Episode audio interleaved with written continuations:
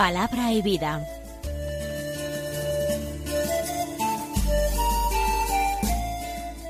Con el padre Manuel Horta, desde Sevilla.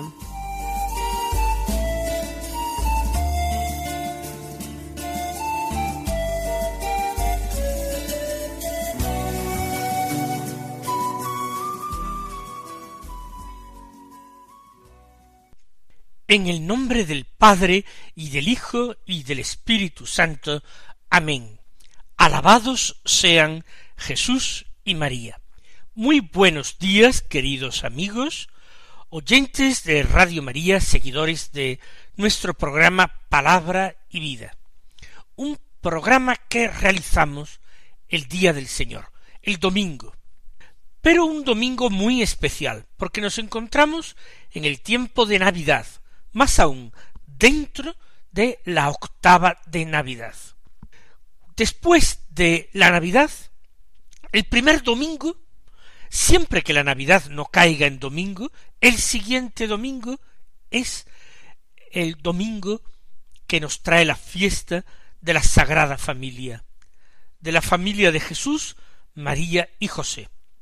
La lectura de la palabra de Dios en esta fiesta es un poco particular, porque hay una primera lectura y una segunda lectura con su salmo responsorial que se pueden utilizar todos los años, quiero decir, en todos los ciclos litúrgicos de lecturas, son los que corresponden al ciclo A. Pero este año, por encontrarnos en el ciclo C, podemos usar también eh, lecturas propias de este eh, ciclo, por tanto de este leccionario litúrgico de lecturas en el año C. Eso sí, el Evangelio hay que leerlo necesariamente de este año C, en que ya saben ustedes se escucha a San Lucas. Es lo que vamos a hacer inmediatamente del Evangelio según San Lucas, capítulo segundo, versículos cuarenta y uno al cincuenta y dos, que nos narran el episodio del niño perdido en el templo. Dice así, los padres de Jesús solían ir cada año a Jerusalén por la fiesta de la Pascua. Cuando cumplió doce años, subieron a la fiesta según la costumbre, y cuando terminó, se volvieron. Pero el niño Jesús se quedó en Jerusalén sin que lo supieran sus padres. Estos, creyendo que estaba en la caravana, anduvieron el camino de un día y se pusieron a buscarlo entre los parientes y conocidos. Al no encontrarlo, se volvieron a Jerusalén buscándolo. Y sucedió que a los tres días lo encontraron en el templo, sentado en medio de los maestros, escuchándolos y haciéndoles preguntas. Todos los que le oían quedaban asombrados de su talento y de las respuestas que daba. Al verlo se quedaron atónitos, y le dijo su madre Hijo, ¿por qué nos has tratado así? Tu padre y yo te buscábamos angustiados. Él les contestó ¿Por qué me buscabais? ¿No sabíais que yo debía estar en las cosas de mi padre? Pero ellos no comprendieron lo que les dijo. Él bajó con ellos y fue a Nazaret y estaba sujeto a ellos. Su madre conservaba todo esto en su corazón, y Jesús iba creciendo en sabiduría, en estatura y en gracia ante Dios y ante los hombres. Lo primero que hemos de decir es que hay algunas personas a las que no les agrada que en la fiesta de la Sagrada Familia se proclame este Evangelio del ciclo C. Porque aparentemente en él Jesús minusvalora la importancia de la familia y entonces parece que vendría mejor el Evangelio que se lee en los ciclos A y B más que este que se proclama en el ciclo C. Pero lo importante es que nosotros tenemos que dejarnos evangelizar por Dios. Que no se trata de que escojamos previamente los valores que deseamos realizar, cumplir, vivir, y adaptemos la palabra de Dios a ellos. La familia es un gran valor, una gran ayuda para el hombre, es el entorno vital natural para el crecimiento, para la formación, para la educación, para el desarrollo de la persona y para su desarrollo en una escala de valores. Pero no pasa de ser un instrumento, un medio querido por Dios, pero no es un fin en sí mismo. En ocasiones Jesús dijo claramente a algún discípulo que dejara todo lo que tenía para seguirle y prometió a quien dejara padre o madre, hermanos, hermanas, tierras, campos, casas, por él y por el Evangelio, les prometió cien veces más, y además vida eterna. Por tanto, desde esta perspectiva, nosotros leemos y meditamos esta palabra. Los padres de Jesús solían ir cada año a Jerusalén. Algunos objetarán diciendo que San José no era el padre de Jesús, sino que su padre era Dios. Esto lo deja muy claro, muy de manifiesto el niño Jesús en el texto de hoy. Pero a pesar de ello sigue siendo verdad que María y José eran los padres de Jesús. Si José no fuera un padre de Jesús, por supuesto, no biológico, pero sí legal, no podría transmitirle a Jesús su entronque con la dinastía del rey David. Gracias a José se cumple una de las más importantes profecías mesiánicas que hacía al Mesías hijo de David, descendiente de David. Por tanto, podemos llamar a José Padre de Jesús con todo ese significado que queremos atribuirle. Ya sabemos que no es hijo biológico de Jesús, porque he aquí que una virgen concebirá y dará a luz un hijo. Y eso era ya una profecía del Antiguo Testamento. Suelen ir cada año a Jerusalén para celebrar allí la Pascua no era estrictamente obligatoria. Todo el país no podía desplazarse a la ciudad santa, a la capital. Pero se recomendaba vivamente que se realizara esta peregrinación cuando se pudiera lo más frecuentemente posible. Se ve que María y José por algún tiempo no la han realizado por el inconveniente de llevar a un Jesús todavía demasiado pequeño.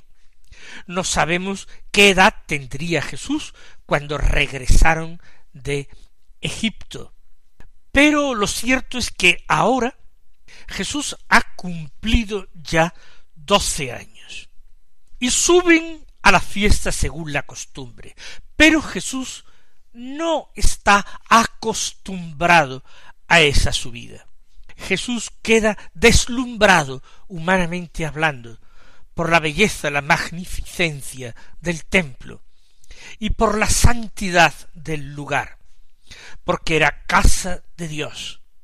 Y por tanto, para el niño Jesús, que tenía esa relación tan especial y única con el Padre, ya que era el Hijo eterno, engendrado antes del tiempo, el, el templo tenía que suponer para él mucho. De forma que cuando María y José emprenden el regreso, el niño Jesús decide voluntaria y conscientemente prolongar su estancia en el templo, quedarse allí, sin que lo supieran sus padres. No hay desobediencia, pero sí hay una actitud llena de libertad. Jesús obedece a sus padres cada vez que éstos le mandan algo. Pero Jesús actúa libremente. Y cuando emprenden María y José el camino de regreso, pensando que Jesús va en la caravana, con otros niños de su edad, con familiares, con conocidos, vecinos, paisanos, de hecho Jesús se ha quedado en el entorno del templo. Y así toda la jornada de camino no lo echan de menos. Piensan que él va en la caravana sin problema. Hay un sentido comunitario en la sociedad en la que vivió la Sagrada Familia, que todos se convierten en padres de los hijos, de los niños, de los demás. Todos viven ese sentido de gran familia, de familia única. Sin embargo, para acampar, para comer algo, para entregarse al sueño, las familias se reúnen. Y aquí viene el gran disgusto, el gran sufrimiento y desconcierto de María y de José, porque no lo encontraron entre los conocidos. No podemos arguir que hay culpa de María o de José. Ellos han actuado con la suficiente diligencia, aunque quizás en algún momento en ese tiempo, desde el descubrimiento de la ausencia de Jesús, se reprochen a sí mismos no haber estado suficientemente atentos. Ellos se vuelven a Jerusalén. Es normal que se habían tardado un día de camino hasta llegar al lugar donde acamparon, tardasen un tiempo aproximado en el regreso. Ciertamente lo harían de una forma más apresurada, pero también con mayor cansancio. Un día de regreso, dos días de vuelta, al tercer día lo encontraron en el templo, como no podía ser en otro lugar. Yo pienso que María y José fueron directamente allí. Ya habían conocido y detectado el gran fervor de aquel niño en su visita al templo. Ya habían tomado conciencia de su asombro, de su deslumbramiento ante aquel edificio construido a la gloria de Dios, lugar de encuentro con Dios. Allí lo buscan y allí lo encuentran, sentado en medio de los maestros, escuchándolos y haciéndoles preguntas. Estos maestros no forman parte de ninguna institución propia del templo.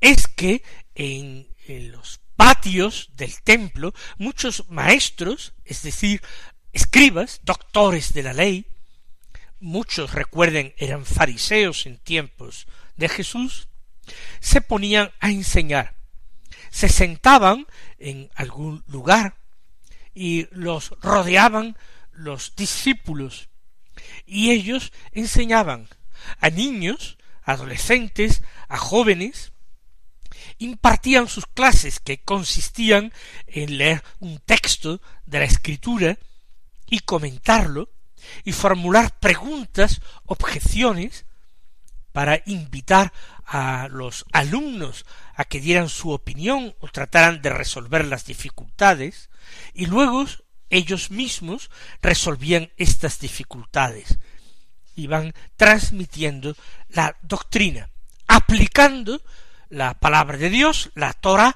aplicándola a todas las situaciones concretas de la vida, y explicando el porqué de muchas cosas y el querer de Dios.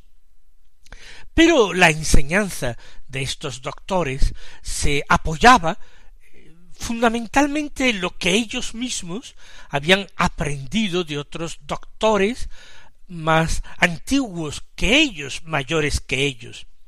También aportaban lo que su inteligencia, la razón natural les hacía ver en la escritura. Y el modo de aprender, ya hemos dicho, eh, consistía en escuchar a los maestros y luego responder a las preguntas, dar la opinión y preguntar a su propia vez uno al maestro la interpretación que pudiera ser más correcta. Esto hace Jesús. En medio de los maestros, Él está allí sentado también, seguramente junto a otros niños o adolescentes. Está allí, escuchando, escuchando con atención y también haciendo preguntas y también dando respuestas. Porque dice San Lucas que todos los que le oían quedaban asombrados de su talento y de las respuestas que daba. Ya adulto, enseñando en la sinagoga, comentando la palabra de Dios en la sinagoga, la gente había quedado asombrada. Nadie hablaba como Jesús, las palabras llenas de gracia que salían de su boca. Y Jesús enseñaba con autoridad, no como los escribas. Los escribas se limitaban a comentarios y a veces a comentarios de comentarios. Jesús, prescindiendo de otros maestros, él mismo explica la palabra de Dios con una sinceridad, con una hondura y una profundidad que en un niño que todavía no se ha iniciado gran cosa en el estudio de la Torá resultaba sorprendente asombrados del talento y de las respuestas que daba. Esta es la primera parte del texto.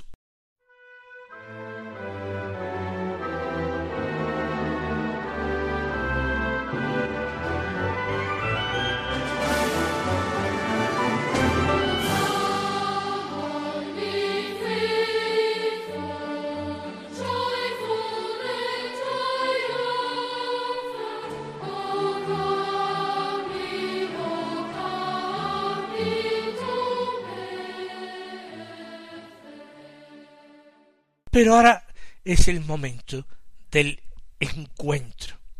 ¿Cuánto me gustaría a mí contemplar esta escena y contemplarla desde los ojos de nuestra Inmaculada Madre, la Virgen María. Unos ojos que estarían seguramente arrasados de lágrimas desde un corazón angustiado. Hijo, ¿por qué nos has tratado así? María se da cuenta perfectamente que no se trata de un accidente inadvertido. Jesús no está preocupado en absoluto ante la ausencia de sus padres. El niño sabe perfectamente lo que ha hecho. Está muy cómodo, muy a gusto en aquel lugar aparentemente ni se acuerda de José ni de María. ¿Por qué nos has tratado así? Porque tú has hecho esto queriendo, queriendo, y nos has causado un gran dolor. Tu padre y yo te buscábamos angustiados. No hay una forma más exacta de decirlo. Y María muy delicadamente incluye en esta búsqueda a José, su esposo, a quien llama tu padre. Tu padre y yo. José es puro silencio. Jesús mira a José y a María. Los miraría con cariño, pero al mismo tiempo con firmeza. Él no tiene que pedir perdón de nada. Él ha hecho realmente lo que su Padre, su Padre Dios, quería. Por tanto, no debe disculparse. Y por eso les contesta, ¿por qué me buscabais? ¿No sabíais que yo debía estar en las cosas de mi Padre? José y María han tenido ya doce años al niño, han convivido con él estrechísimamente, debían conocerlo algo. ¿Acaso María y José no conocen el secreto que encierra Jesús? Ciertamente que conocen hasta cierto punto este secreto que encierra Jesús. Ellos saben que su concepción ha sido milagrosa. Ellos saben que es un regalo de Dios, saben que es el Mesías de Dios, lo saben perfectamente. Si esto lo sabían, y sabían que el Mesías no tenía por padre sino a Dios, no tendrían que extrañarse de que él se encontrara en la casa de su padre, en las cosas de mi padre. Pero ellos no comprendieron lo que les dijo. No lo comprendieron en aquel momento porque se encontraban muy turbados, porque se encontraban angustiados. La familia se ha reencontrado, se ha reencontrado en el amor y en el dolor. No siempre nos podemos comprender perfectamente los unos a los otros, pero siempre nos podemos amar. Siempre podemos poner en el centro de nuestra vida y en el centro de la vida de nuestros seres queridos, podemos poner a Dios. Y a partir de ahí, no que todo sea fácil, pero todo vendrá con una paz admirable. ¿Por qué? Porque sabremos que estamos haciendo la voluntad de Dios. Así, aunque al principio ellos no comprendieron, Él bajó con ellos y fue a Nazaret y estaba sujeto a ellos. Les obedece como siempre les ha obedecido. Pero con este gesto y con sus palabras les ha dado una nueva enseñanza que los obliga a profundizar en el misterio, en el secreto de su persona. Esto es precisamente lo que hace la Santísima Virgen. Su madre conservaba todo esto en su corazón. San Lucas nos dice en otro lugar por qué o para qué hacía esto María, para meditar allí las cosas que no entendía, para darle vueltas en su interior.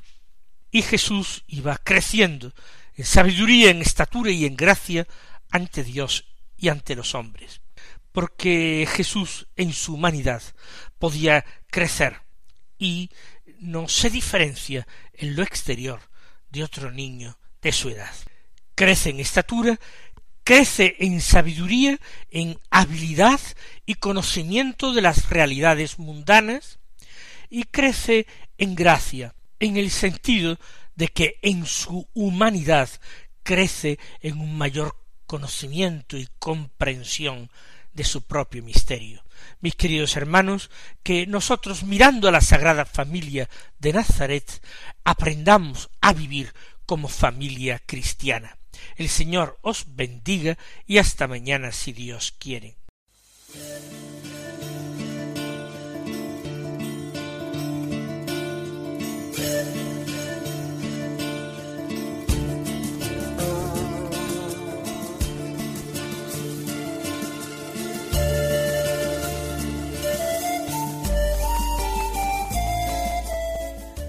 Concluye Palabra y Vida un programa dirigido desde Sevilla por el padre Manuel Horta.